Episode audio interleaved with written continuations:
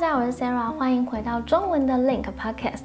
Link 呢是一个语言学习网站，不只是英语，你还可以学到各国的语言。可以下载 App 来学习任何你感兴趣的语言。阅读文章、收看影片的同时呢，还可以将你不懂的单字、语法标记下来哦，也会追踪你的学习进度，学会多少单字，收听多少的内容。无论你是在运动啊、通勤时，都可以有效利用 Link 的 App 来学习任何语言哦。如果你有在收听 Podcast 的话呢，你可以透过 Apple、Spotify、Google Podcast、SoundCloud。还有 YouTube 找到 Link 的 Podcast 内容哦。那你可以透过使用的主题，轻松的学习英文、西班牙文、法文、日文、中文等等语言哦。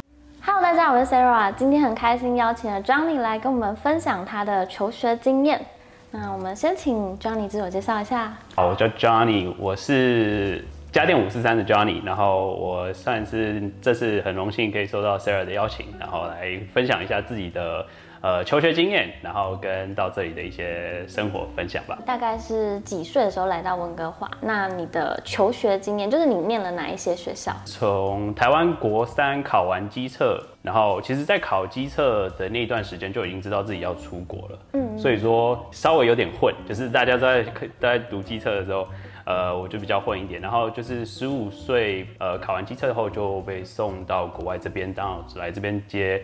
十年级，嗯，就是 Grade Ten，然后从那时候开始就一直到现在这样。嗯，那时候念了哪一间学校？就来到温哥华后，转过几次学。那我第一个到这边就是在呃维多利亚，就 Vancouver Island，然后那它是一间算是宗教背景的住宿学校，然后它是 International School。说来有趣，它已经倒了，但是。那个地址现在是新的学校的名字，嗯，对，就是原本的那个可能集团，因为刚好来的时候刚好是零八年零还 金融风暴还是怎样，嗯，然后可能那个集团就决定不做了。那个是我刚到的第一个算是住宿学校，是一开始 Grade Ten Grade Eleven 在那边，哦，所以就是大概念两年是吗？对，念到第二年的时候就说宣布学校宣布说要关闭，所以那时候就决定说那不然就转回来温哥华这边，所以我后来就是十二年级的时候就转到。到温哥华这边的公立学校。那你在这个求学的过程遇到什么觉得特别有趣的事情吗？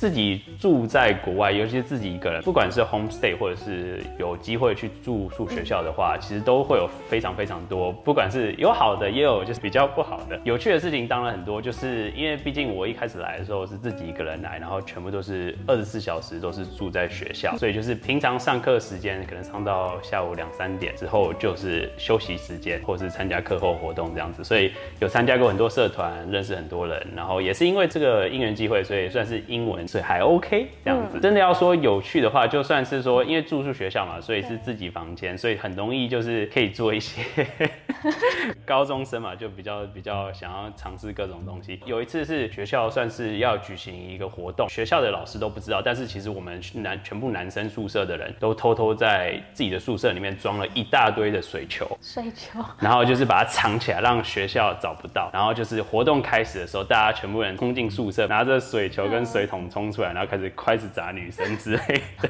老师惩罚吗？技巧过吗？也没有说，也不到技巧，这边不到技巧过，这边就是 detention，就是可能就是下课时间之后，你可能要多花两个两三个小时在学校可能读书或什么之类。哎，要打扫吗？因为我记得以前就是在台湾的时候，我有时候上课迟到，嗯，然后就是要中午休呃午休时间然后要去扫地，不会那样的方式处罚，他们等于是说。就是把你留下来，就是留校查看。对，留校查看，就是你那两三个小时，你就是必须在那边，不管你有没有真的读到书，就是反正你要两三个小时待在那边，把那个时间花掉。另外一个我觉得很有趣的，就是我们学校因为是呃住宿学校，所以说呃就是每一天都待在学校，然后都是吃学校的餐厅，然后呃上课也在学校，然后下课的时候就是回到房间之类的，然后可能顶多在附近或附近的湖这样游个泳之类，但是学校就会开放。就是说每周三会有所谓的放风放风行嘛，就是他是学校的司机载着我们一卡车的呃住宿学生，就是每周三会有大概晚上大概六点，就是放学之后吃完晚餐之后，然后他就会载着大家去大概三十分钟车程的一个小镇，因为我们学校等于是算在一个湖湖旁边，所以附近几乎可能要走到。要走一到一个任何一个像 subway 一样的地方，可能要走二十分钟的路程。我们那个放风行就是每周三都会学校负责请那个学校的司机，然后载我们去，然后去那个小镇上。活动个大概一个半小时，就是开放让大家去超市购物啦，然后去买东西吃个吃，就是学校如果没吃饱，可以在外面吃这样。对，学生都会买什么啊？一堆 chips 啦，然后 然后饮料可可就可乐啦，然后 ice tea 那些有的没的，其实那个就算是我们学生的一些小确幸吧，因为在学校。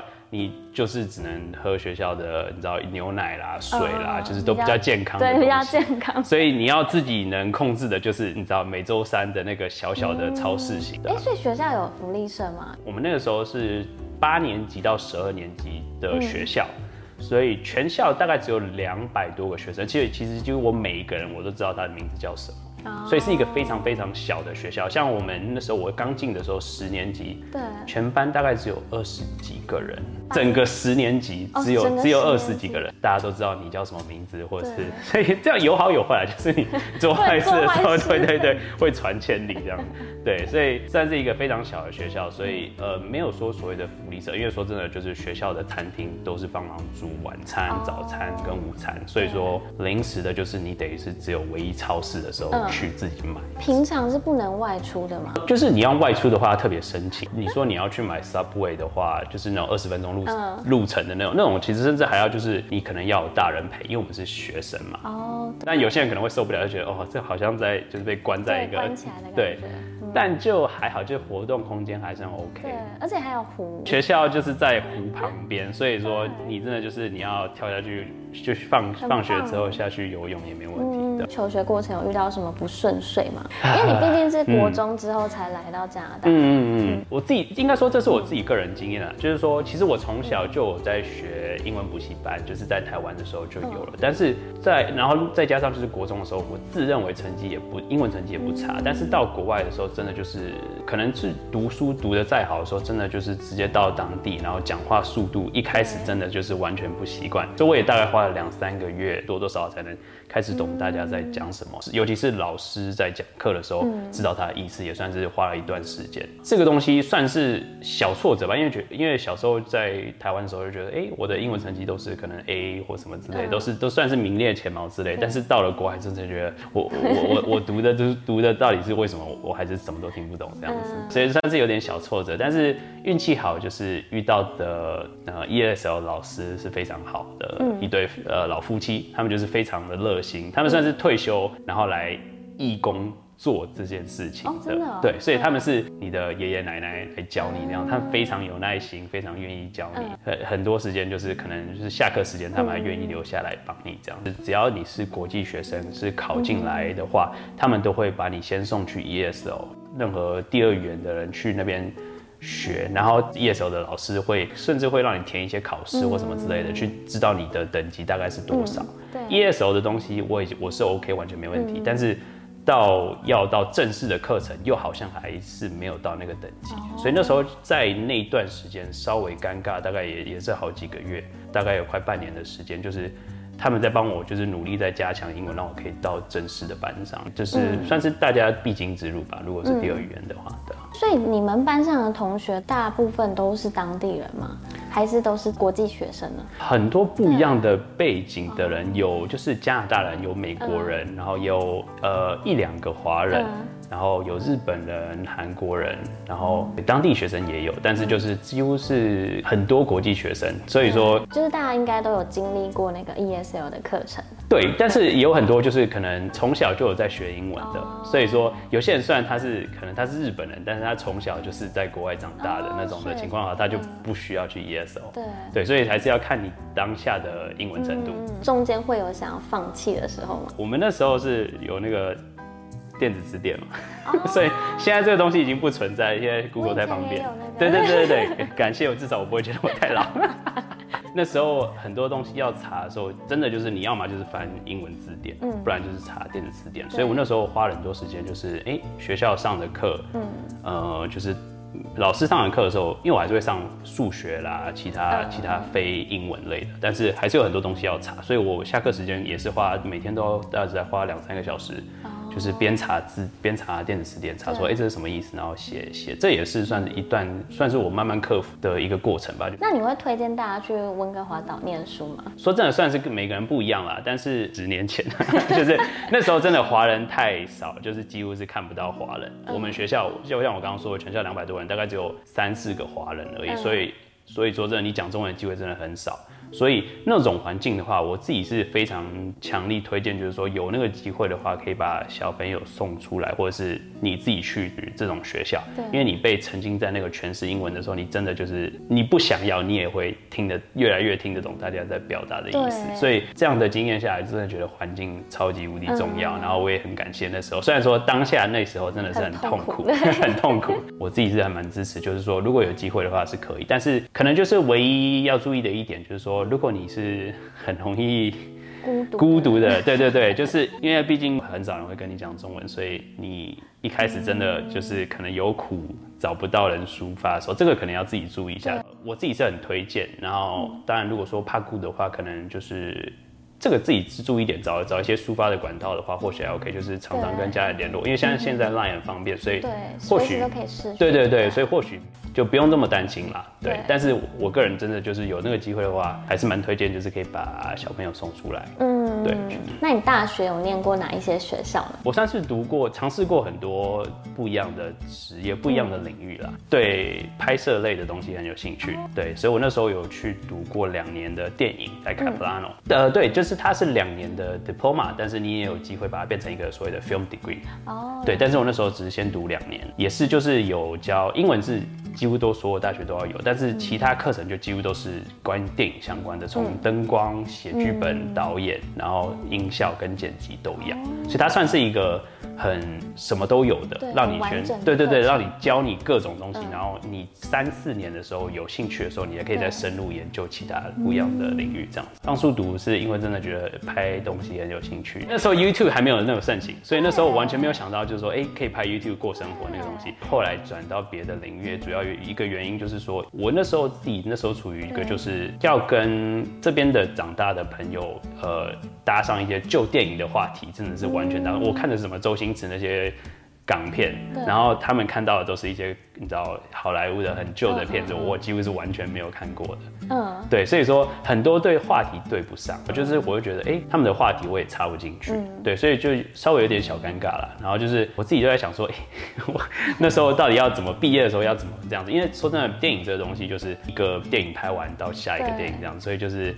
你除非要跟人保持很好的联系，才能找到下一份工作这样子。那时候觉得有点有点困难，所以那时候就比较尴尬一点。那我就觉得说，那这个东西到底是不是我可能还是把它当成兴趣就好了，所以我才跑去做了饭店管理。你那时候在 VCC，那他们那边的饭店管理的呃课程还蛮蛮有名的，嗯，很多饭店的人都是 VCC 毕业的。然后那时候觉得说，哎，这个东西相对的容易找工作，所以那时候读完也是两年的 diploma。当然你也可以把它变 degree 变四年，但是我想说先直接先读两年去工开始工作吧，不然又又花父母的钱，差不多该自己开始存一点钱。对，所以那时候就是读完两年的毕业前，学校就有很多机会可以去跟不同的饭店面试，然后看你有没有上这样。我那时候。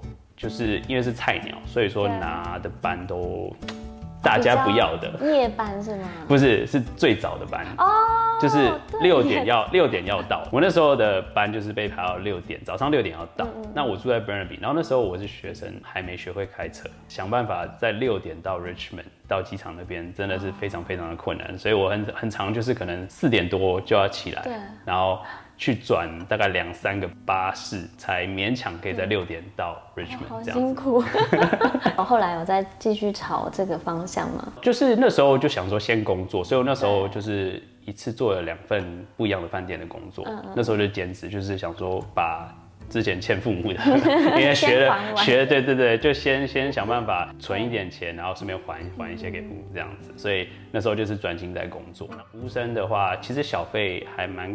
可观的，嗯，对，然后也算是一个很厉害的练习英文的机会。我刚刚提到，就是我就是换过很多领域嘛，那因为就是饭店的这个原因，就是啊实在太早起，然后我想说，我要是十年后、二十年后都还是这样子的话，我自己也不会很喜欢。那我那时候就决定说，那再回去学校读读，决定回去 BCIT 修了一个 IT 相关的专业，所以我那时候就学了资讯管理啊，就是要 data analysis 这样子，完全就是每个领域都是不一样的东西。对对。当然就是说我难免还是会后悔，就是会觉得说，哎，如果我从一开始高中毕业就读同样的东西到现在，我相信我现在就是变得已经是很资深的东西。但是因为我换了很多领域，嗯，所以我到现在还是相对就是同一年纪的，可能没有那么资深。但是我也不会说后悔，是当然会后悔。但是也会觉得说，哎，我也还蛮感谢从不一样的体验，让我知道就是不一样的领域的优缺点这样子。就你可以发现你的兴趣在哪里。对对对对对，当然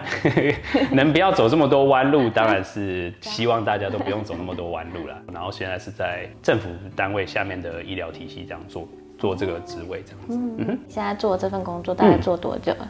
我做这份工作。一年多了，就是也也没有说很长，但是就是这个 IT 工作，我有换另外一间公司，前一间公司也大概说这一年半，然后但是那间公司被人家买走了。说真的，我 我的人生算是很常遇到，就是这个学校倒了啦，被买走啦，我必须换换地方地方。然后我那个工作也是做了一年半，被其他公司买走之后，我就决定跳槽。政府这个东西要被买走，应该是很难啊。最后就是还有一两个问题想要问你，就是你觉得台湾的学习环境跟这边最大的差异是什么？我觉得最大的差异，我相信，呃，大家可能也多多少少知道，就是说这边算是很算是自由嘛，可以这么说，就是他们很鼓励你什么特别厉害，就专门就是可以欢迎，就是去专攻那个东西。你毕业之后上大学的时候，你就可以专门读你想要读的东西，不管是你知道数学或者是电脑或者是什么艺术都可以，他们就会就是说鼓励你专门去那个地方，把你最喜欢、最有兴趣的东西做到最好。台湾也是慢慢有在。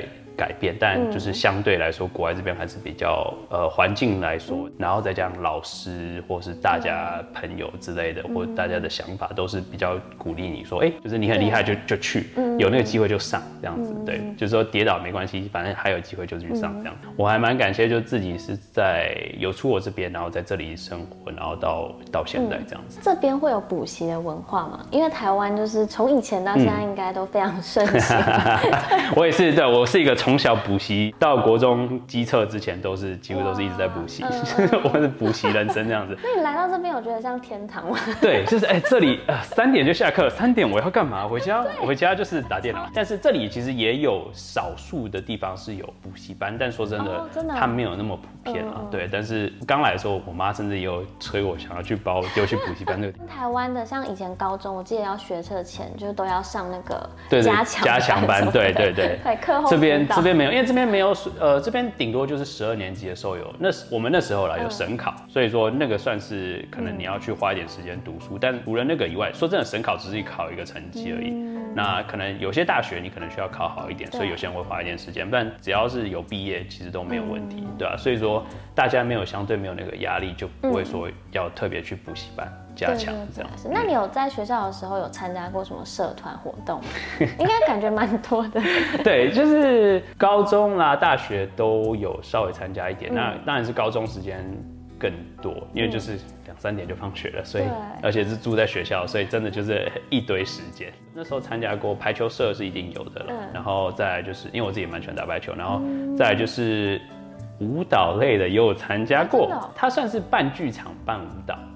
对对对，就是宣导一些概念的一些就是表演。对对对，那时候参加也是蛮有趣的。那不那是仅限在高中比较多这种多元的社团。那大学的时候就变变得是就是你自己要去。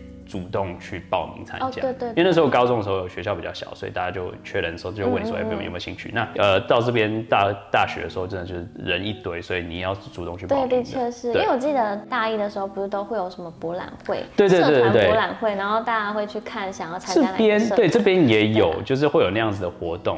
我自己觉得，我觉得这点算是台湾比较好的地方嘛，就是大家在社团上，可能我自己这边的经验没有相对那么没有那么好了。我觉得这个方面的话，我自己蛮蛮。喜欢台湾那种感觉，就是大家社团向心力很很够，然后要发表会或什么之类的。对，这边的话就比较像是，哎，你有兴趣，大家一起来做，那就是你时间有 conflict，OK，没关系，反正是我们在找，就是相对自由的。对，就是对对对，相对自由。对，但是我反而就比较憧憬那种，就是大家有向心力。我主要是大一有参加过社团，参加的社团叫幼幼社，就是带小朋友的。哦，对，好有趣，可爱。就是 他们寒假、暑假，然后不是会有夏令营，年年纪从八岁到十几岁都有，对啊，就是小学生的年纪。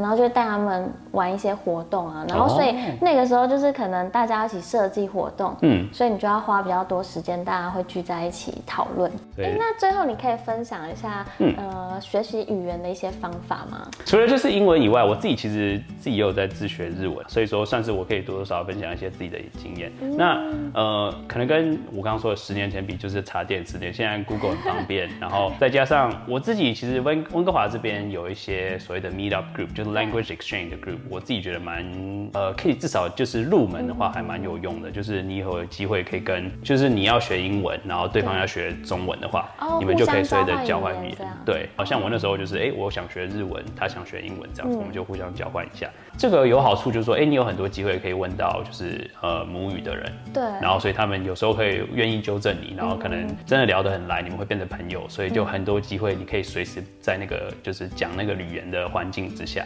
当然，因为可是你会遇到形形色色的人。我知道有的人可能不一定是真的想学语言。对，就是大家的目的稍微不一样，然后不一样的人不一样的文化，所以呃，很常遇到的情况就是每次活动可能大概在两个小时，然后可能四个不一样的人，然后都是在讲同样的事情，就是哎，自我介绍，兴趣是什么，闲聊一下，然后下一个人又是 哦，就是这样一轮一轮。对对对对对，久了之后你就哦，都都就都讲这些，就是你不会讲其他的东西，就是因为你毕竟是第一次遇到这个人，对，所以你你都要自我介绍，兴趣是什么，才能想办法继续下去。所以每次都讲很类似的东西，这算是一个小缺点，但是还是会遇到一些真的聊得很来的，然后最后变成朋友，就是可以就是聊其他东西，会一起出去玩，就相对的还是有这个机会，就是要多去尝试这样子，的啊。